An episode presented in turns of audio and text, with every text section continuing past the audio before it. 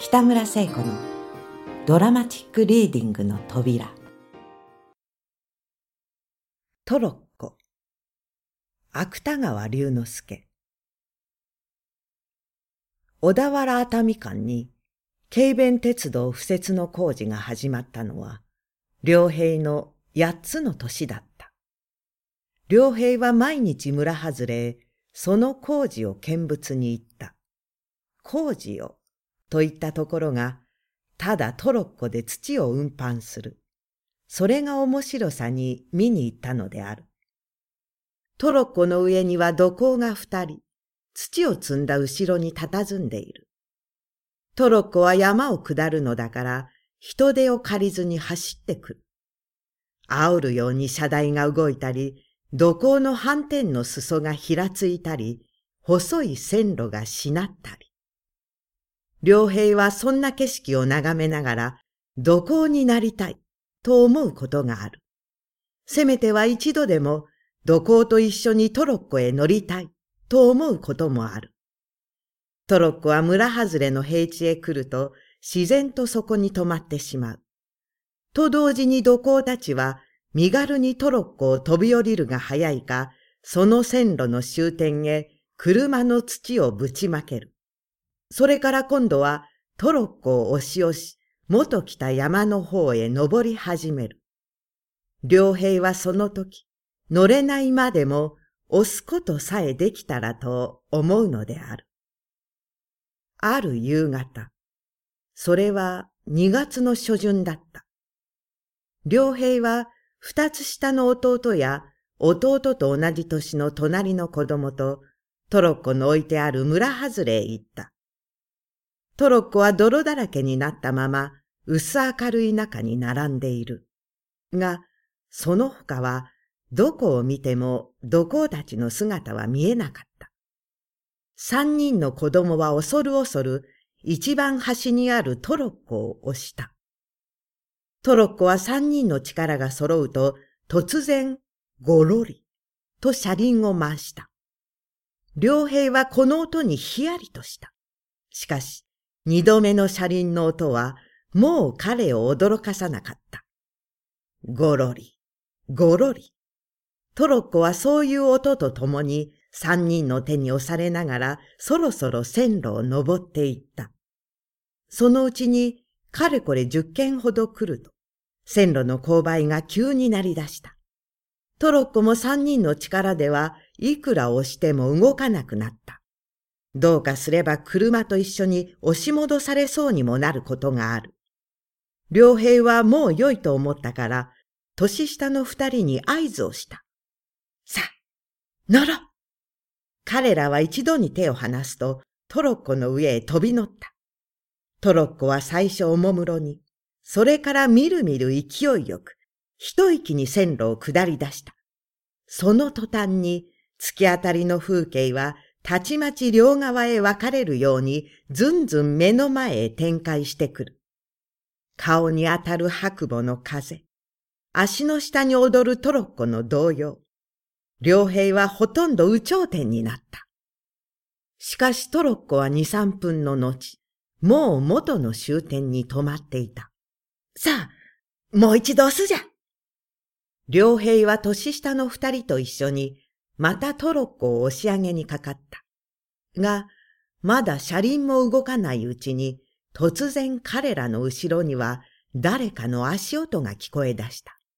のみならずそれは聞こえ出したと思うと、急にこういう怒鳴り声に変わった。この野郎誰に断ってトロに去った？そこには古い印番店に季節外れの麦わら帽をかぶった背の高い土工が佇んでいる。そういう姿が目に入ったとき、良平は年下の二人と一緒にもう五六軒逃げ出していた。それぎり良平は使いの帰りに人気のない工事場のトロッコを見ても二度と乗ってみようと思ったことはない。ただ、その時の土工の姿は、今でも良平の頭のどこかに、はっきりした記憶を残している。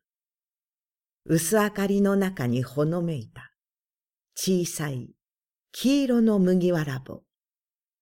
しかし、その記憶さえも、年ごとに色彩は薄れるらしい。その後10日余り経ってから、良平はまたたった一人、昼過ぎの工事場に佇みながら、トロッコの来るのを眺めていた。すると、土を積んだトロッコの他に、枕木を積んだトロッコが一両。これは本線になるはずの太い線路を登ってきた。このトロッコをしているのは、二人とも若い男だった。良平は彼らを見た時から、なんだか親しみやすいような気がした。この人たちならば叱られない。彼はそう思いながらトロッコのそばへかけていった。おじさん、押してやろうか？その中の一人、島のシャツを着ている男は、うつむきにトロッコを押したまま、思った通り心よい返事をした。ああ、押してくよ。良平は二人の間に入ると力いっぱい押し始めた。我はなかなか力があるな。他の一人、耳に巻きタバコを挟んだ男も、高良平を褒めてくれた。そのうちに線路の勾配はだんだん楽になり始めた。もう押さなくともよい。良平は今にも言われるかと内心気がかりでならなかった。が、若い二人の土工は前よりも腰を起こしたぎり、黙々と車を押し続けていた。良平はとうとうこらえきれずに、おずおずこんなことを尋ねてみた。いつまでも押していていい？いいとも、いいとも。二人は同時に返事をした。良平は優しい人たちだ、と思った。五六丁余り押し続けたら、線路はもう一度急勾配になった。そこには、両側のみかん畑に黄色い実がいくつも日を受けている。登り道の方がいい。いつまでもさせてくれるから。良平はそんなことを考えながら、全身でトロッコを押すようにした。みかん畑の間を登り詰めると、急に線路は下りになった。島のシャツを着ている男は、良平に、やい、乗れと言った。良平はすぐに飛び乗った。トロッコは三人が乗り移ると同時に、みかん畑の匂いを煽りながら、ひたすべりに線路を走り出した。押すよりも、乗る方がずっといい。良平は羽織に風をはらませながら、当たり前のことを考えた。行きに押すところが多ければ、帰りにまた乗るところが多い。そうもまた考えたりした。竹やぶのあるところへ来ると、トロッコは静かに走るのをやめた。三人はまた前のように重いトロッコを押し始めた。竹やぶはいつか雑木林になった。つま先上がりのところどころには赤サビの線路も見えないほど落ち葉の溜まっている場所もあった。その道をやっと登りきったら今度は高い崖の向こうに、広々と、薄ら寒い海が開けた。と同時に良平の頭には、あまり遠く来すぎたことが急にはっきりと感じられた。三人はまたトロッコへ乗った。車は海を右にしながら雑木の枝の下を走っていった。しかし良平はさっきのように面白い気持ちにはなれなかった。もう帰ってくれればいい。彼はそうも念じてみた。が、行くところまで行き着かなければ、トロッコも彼らも帰れないことはもちろん彼にも分かりきっていた。その次に車の止まったのは、切り崩した山を背負っている藁屋根の茶店の前だった。二人の土工はその店へ入ると、血のみ子をぶった神さんを相手に、悠々と茶などを飲み始めた。良平は一人イライラしながらトロッコの周りを回ってみた。トロッコには頑丈な車台の板に跳ね返った泥が乾いていた。しばらくの後、茶店を出て岸名に巻きタバコを耳に挟んだ男は、その時はもう挟んでいなかったが、トロッコのそばにいる良平に新聞紙に包んだ駄菓子をくれた。良平は冷淡に、ありがとう、と言った。が、すぐに冷淡にしては相手にすまないと思い直した。彼はその冷淡さを取り繕うように、包み菓子の一つを口へ入れた。菓子には新聞紙にあったらしい石油の匂いが染みついていた。三人はトロッコを押しながら、ゆるい傾斜を登っていった。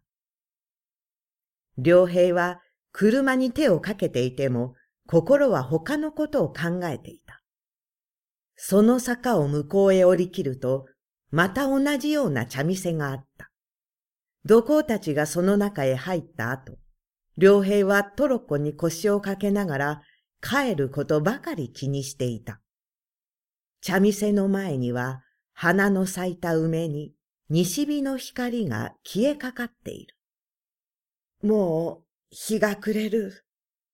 彼はそう考えるとぼんやり腰掛けてもいられなかった。トロッコの車輪を蹴ってみたり、一人では動かないのを承知しながら、うんうんそれを押してみた。そんなことに気持ちを紛らせていた。ところが土工たちは出てくると、車の上の枕木に手をかけながら、無造作に彼にこう言った。我はもう帰んな。俺たちは今日は向こう止まりだから。あんまり帰りが遅くなると、我のうちでも心配するずら。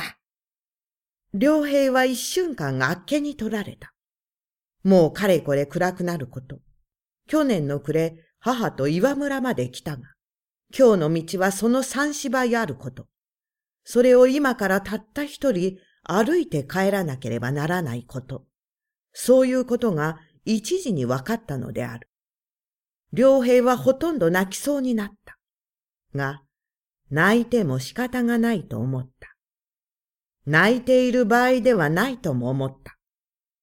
彼は若い二人の土工に取ってつけたようなお辞儀をすると、どんどん線路伝いに走り出した。良平はしばらく無我夢中に線路のそばを走り続けた。そのうちに懐の菓子包みが邪魔になることに気がついたから、それを道端へ掘り出すついでに板草履もそこへ脱ぎ捨ててしまった。すると、薄い足袋の裏へ直に小石が食い込んだが、足だけははるかに軽くなった。彼は左に海を感じながら、急な坂道を駆け上った。時々涙がこみ上げてくると、自然に顔が歪んでくる。それは無理に我慢しても、鼻だけは絶えずクークーなった。竹やぶのそばを駆け抜けると、夕焼けのした日金山の空も、もうほてりが消えかかっていた。良平はいよいよ気が気でなかった。雪と帰りと変わるせいか、景色が違うのも不安だった。すると今度は着物までも、汗の濡れ通ったのが気になったから、やはり必死にかけ続けたなり、羽織を道端へ脱いで捨てた。